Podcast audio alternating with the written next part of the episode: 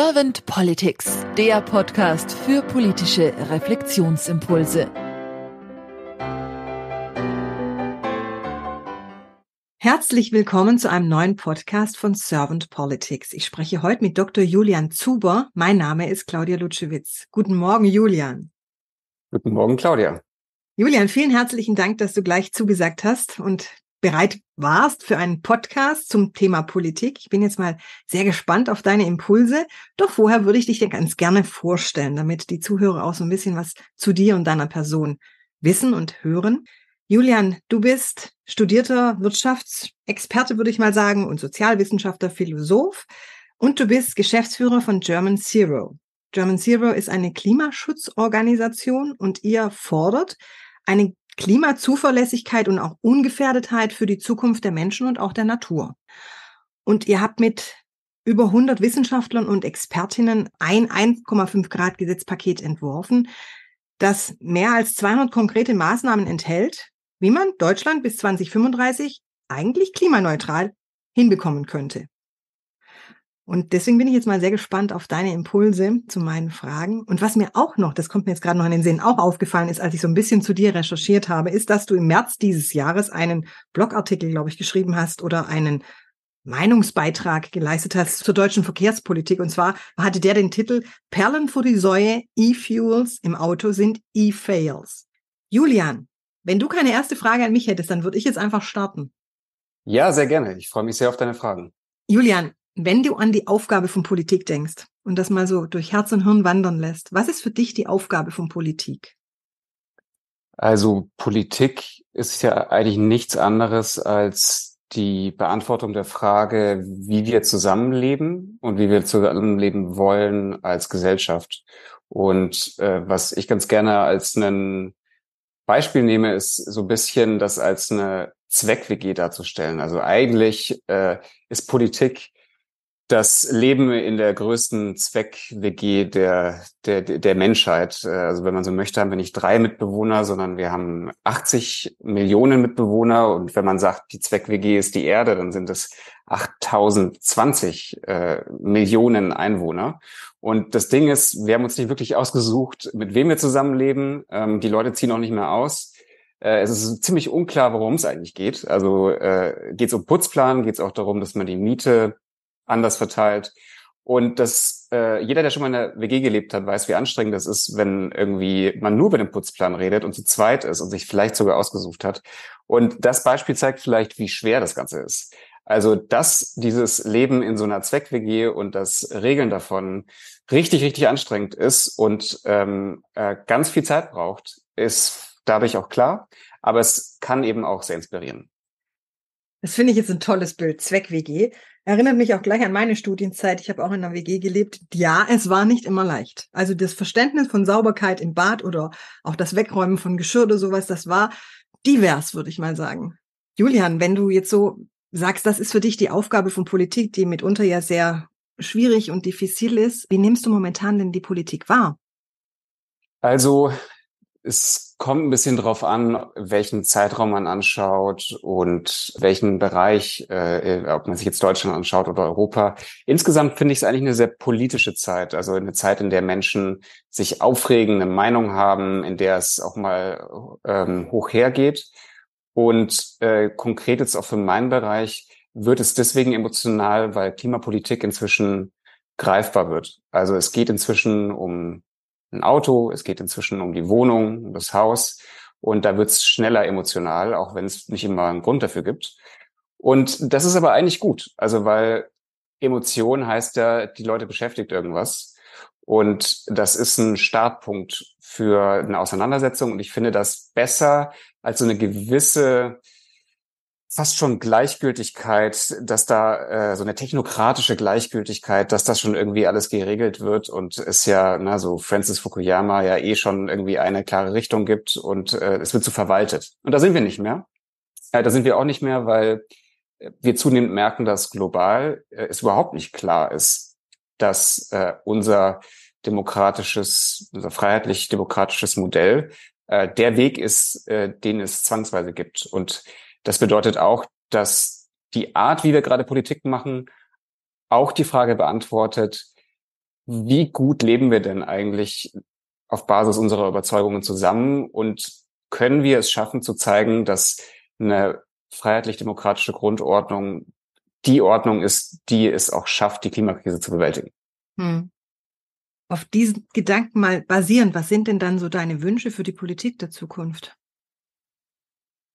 Ich finde schon, dass wir insgesamt eine Politik brauchen, die Mut macht und authentisch ist, dass sie klare Ansagen macht, was aus der Sicht der gewählten Volksvertreter notwendig ist. Dafür sind sie gewählt auf Zeit. Dazu gehört Konflikt dazu gehört es auch, sich nicht zu verbiegen. Das Zweite ist aus meiner Sicht ein ähm, wieder, und das gilt für uns alle, weil Politik heißt ja auch, du hast ja vorhin auch nochmal äh, Hannah Arendt zumindest erwähnt, dass du sie toll findest. Äh, sie versteht ja politisches Handeln als ein ganz, ganz essentieller Teil der Entwicklung der eigenen Individualität. Also das Rausgehen aus dem Privaten ist übrigens das gleiche mit Aristoteles, der gesagt hat, der Mensch ist ein Zoon Politikon. Also diese Grundidee von äh, Politik ist ein Teil von der Entfaltung der eigenen Persönlichkeit, heißt eben auch, dass das, was ich mir von der Politik wünsche, auch an uns alle geht. Und da wünsche ich mir zum Beispiel, dass wir zum Beispiel Toleranz, das Toleranzsein als etwas verstehen, was es ursprünglich heißt, nämlich tolerare aushalten und mhm. eben nicht Gleichgültigkeit. So viele verwechseln das. Und äh, Toleranz heißt eben, ich halte aus, dass jemand eine Meinung hat, die ich wirklich nicht gut finde, die mir vielleicht sogar wehtut und die mich irgendwo richtig ärgert. Aber das ist eben ein Zeichen von einer liberalen Demokratie, dass Dinge gesagt und gemacht werden, die mir nicht passen. Und das heißt Toleranz. Und ich glaube, diese, dieses Verständnis davon, dass eben das Leben in der Zweck-WG auch viel Aushalten und Langmut braucht, wenn man davon überzeugt ist, dass man so leben möchte, dann bedeutet das eben auch, dass man ein anderes Verständnis zur Toleranz hat. Das bedeutet auch für mich als vielleicht nächsten Wunsch, dass Politik dann erfolgreich ist, wenn sie zumindest im Gespräch, nicht immer bei Kampagnen oder bei Reden, aber im, im persönlichen Gespräch immer versucht, zuerst zu verstehen und dann der nächste Schritt ist, verstanden zu werden, was auch sehr anstrengend ist und auch Toleranz, also Aushalten braucht. Und also diese drei Sachen, dieses mutig und authentisch sein, Toleranz so zu verstehen, wie es ursprünglich der Name meint, also eben Aushalten, nicht Gleichgültigkeit. Und als drittes, erst zu verstehen und dann verstanden zu werden. Ich glaube, diese drei Sachen wünsche ich mir von tiefem Herzen für die Zukunft. Hm, da kann ich dir total beipflichten. Sehe ich ähnlich. Und bei mir ist, als du das jetzt mit Toleranz gesagt hast, auch die Ambiguitätstoleranz eingefallen, dieses auch das aushalten können, ja, dieses Ambiguitäten aushalten können. Und was ich wunderbar fand, jetzt was du angesprochen hast, dieses Verstehen, also der Unterschied zwischen Verstehen und Verstanden werden, da ist mir Martin Buber eingefallen, mhm. der sagt über das Du zum Ich.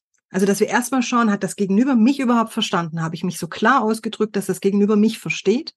Also bin ich, verstehe überhaupt ich mein, mein, mein Denken, mein Fühlen, um überhaupt dann den anderen erst zu verstehen. Also das hatte ich jetzt gerade so assoziiert dazu. Ja, also das Interessante finde ich dabei, dass eben dieses vom, vom Du zum Ich stimmt, egal was für ein Bild man von Politik hat, wenn man Demokrat ist. Und es gibt so zwei Traditionen, wenn man es ganz einfach runterbricht, so eine konfliktorientierte und eine konsensorientierte äh, Sicht auf Politik. Und für beide Seiten gibt es ziemlich gute Argumente und nicht so gute. Ähm, und platt gesagt äh, kommt das ja aus der Aufklärung heraus, dass man mit Rousseau, aber dann auch später durch Diskursethik mit Habermas gesagt hat, okay, wir müssen platt gesagt einfach nur richtig lange zusammensitzen und fair miteinander reden und dann kommen wir zu einem Konsens. Und dann gibt es so ein bisschen die andere Sicht, die sagt, nee, Politik bedeutet einfach eine Art Kampf um Sprache, also es gibt zum Beispiel Chantal Mouffe, die das Buch geschrieben hat, der hegemoniale Charakter des Politischen, wo es eigentlich nur darum geht, anzuerkennen, dass es eben nicht den Konsens gibt und dass es darum geht, verschiedene Weltsichten auszutragen. Aber in beiden Fällen ist es ja wichtig zu verstehen, was diese Sicht ist. Mhm. Das heißt also, egal wie man Politik versteht, und da gibt es verschiedene Sichtweisen drauf, die vielleicht eben nicht vereinbar sind, ist dieser Schritt, den ich vorhin genannt habe, so wichtig. Und deswegen glaube ich so stark an den. Mhm, mhm. Mir ist gerade, wo du das jetzt gesagt hast, mit diesem Konsens und Konflikt, ähm, Adorno eingefallen. Adorno sagte mal den Satz, Kunst ist Magie, befreit von der Lüge, Wahrheit zu sein. Und ich finde, man kann diesen Satz auch wunderbar auf die Politik anwenden. Man könnte sagen, Politik ist Magie, befreit von der Lüge, Wahrheit zu sein. Passt wunderbar, finde ich, zu dem, was du jetzt gerade gesagt hast. Julian, wenn wir jetzt gerade schon so ein bisschen im Fühlen und Denken drin sind, dann stelle ich jetzt doch mal ganz mutig meine Frage an dich. Julian, wie fühlt sich für dich die Politik der Zukunft an? Fühlt sich auf jeden Fall ähm, mutig an. Sie fühlt sich auch äh, sehr anstrengend an, weil es eine Beschleunigung gibt von Prozessen und eben auch herausfordernder wird, Politik zu machen. Sie fühlt sich aber auch aufregender an, weil wir, du hast vorhin das Thema Ambiguitätstoleranz angesprochen, das gilt ja für auch einen selbst. Gerade für Leute, die verkopft sind. Politik ist ja richtig mutig. Man hat eine Meinung und die äußert man, man macht sich angreifbar in dem Wissen, dass es vielleicht die falsche Antwort ist. Also man positioniert sich, äh, gibt Angriffsfläche in dem Wissen, dass jeder von uns, jede von uns fehlbar ist. Und es gibt viele Bereiche, wo immer wieder man auch mit sich selbst dringt, okay, was ist meine Antwort darauf? Und äh, dass diese anstrengende Seite, diese, diese äh, manchmal auch verwirrende Seite, diese Zumutung der Freiheit und Vielfalt ist eben genau das, was ja auch unser Leben so toll ausmacht. Eben, dass wir nicht die eine Wahrheit haben, den einen mhm. Ideologen, den wir verehren, das eine wahre Buch, an das wir glauben. Genau das ist für uns Freiheit und äh, liberale Demokratie. Das heißt, es ist irgendwie anstrengend, aber auch inspirierend. Und mhm. so fühlt sich für mich die Politik der Zukunft an. Mhm. Anstrengend, inspirierend und damit braucht sie natürlich auch Kraft. Das ist dann aber auch der Mut, den du vorher angesprochen hast, den man aufbringen muss dafür. Oder so habe ich es verstanden, ne? Ja, es ist eine, also es gibt ja Leute, die so ein bisschen zynisch werden und sagen, ja, Politik ist ja für die Doofen, das ist was Anti-Intellektuelles, äh, ich will erstmal hier irgendwie 10.000 Studien lesen, oh, bevor ich hier wirklich weiß, was die Wahrheit ist, in dem Wissen, dass das nie passieren wird und immer Dinge vorläufig sind, äh, wenn man ein richtiger Wissenschaftler ist. Und damit braucht es einen, ja, braucht es äh, Mut, äh, sich auch als Person rauszustellen und sagen, ich bin überzeugt von. Ich glaube daran, dass wir Dinge so tun sollten. Und ich glaube daran, dass äh, das der richtige Weg ist und darum zu werben, in dem Wissen, dass das nicht allen gefällt. Das ist mhm. mutig. Und das mhm. heißt es, aktiver Bürger zu sein. Mhm. Julian, ich stelle im Podcast ganz gern die Frage, manchmal nenne ich sie Glaskugelfrage, manchmal nenne ich sie Kanzlerfrage. In deinem Beispiel würde ich sie jetzt doch ganz gerne mal Glaskugelfrage nennen. Julian, stell dir mal vor, du wärst jetzt Bundeskanzler geworden und du hättest ein Team an deiner Seite, das das Klima sehr ernst nimmt und den Klimaschutz, das genauso wie du für die 1,5 Grad äh, Grenze auch brennt, das auf jeden Fall sich auch so einbringt für den Menschen und für die Natur. Und ihr könntet zwei bis drei eure Fokusthemen gleich am Anfang gemeinsam anstoßen. Welche wären denn das für dich? Hm. Ich würde vielleicht ketzerisch nur vorhersagen, ähm, mir ging es gar nicht so sehr ums Klima, sondern mir ging es vielleicht um meine eigenen Enkel und Kinder, für die ich einfach eine gute Zukunft will und nicht nur eine gute Bildung. Also äh, es, es geht am Schluss um was sehr Eigennütziges. Und ich mhm. glaube, das geht den meisten Leuten so. Viele von uns haben irgendwelche kleinen Stöpsel, äh, sei es unsere eigenen Kinder oder Leute, die wir kennen, für die wollen wir einfach eine gute Zeit. Wir wollen, dass die zumindest ähnlich gut leben wie wir. Was würde ich machen? Ähm, programmatisch ist es relativ einfach. Ich würde das 1,5 Grad Gesetzespaket äh, mit auf den Weg bringen. Ähm, kommunikativ den Schwerpunkt darauf setzen, dass dieser Weg dazu führt, dass wir fairer zusammenleben, dass gerade Menschen mit einem kleinen Geldbeutel in einer klimaneutralen Gesellschaft am Ende des Monats mehr im Geldbeutel haben.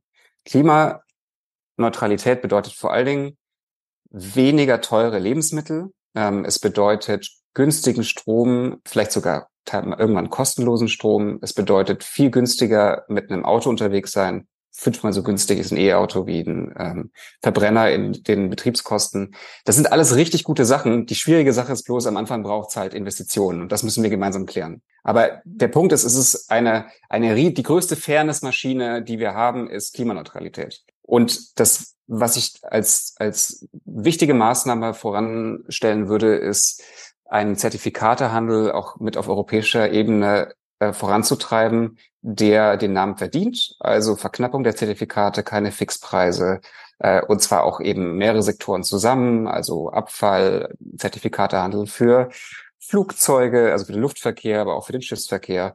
Aber was noch viel wichtiger ist, die Einkommen die dieses Zertifikatehandels gehen in einem Klimageld oder Klimaprämie und werden pro Kopf ausgezahlt. Und damit äh, wird wiederum mehr Geld ausgeschüttet an Haushalte mit niedrigeren Haushaltseinkommen, weil die nämlich weniger Emissionen verursachen im Durchschnitt. Das ist also das Projekt, glaube ich, was am greifbarsten ist, wenn plötzlich die Leute merken, hey, es gibt ja sogar Geld dafür, äh, dass wir daran gehen. Also das sind die Sachen, die ich machen würde und eben hoffentlich in einem Stil, der auch dem entspricht, was die eigenen Wünsche von mir an die Zukunft der Politik sind. Mhm. Dankeschön. Habe ich dir jetzt irgendeine Frage nicht gestellt, Julian, die du im Zusammenhang mit Politik der Zukunft gerne beantwortet hättest? Ich glaube, also mir fällt natürlich wahnsinnig viel ein zu so Politikverständnis, aber du hast mir aus meiner Sicht die wichtigen Fragen gestellt, die du stellen wolltest. Ja, wunderbar. Dann danke ich dir ganz herzlich für deine Zeit, Julian, und sag dann einfach mal bis bald. Bis bald, Claudia. Vielen Dank für das Gespräch.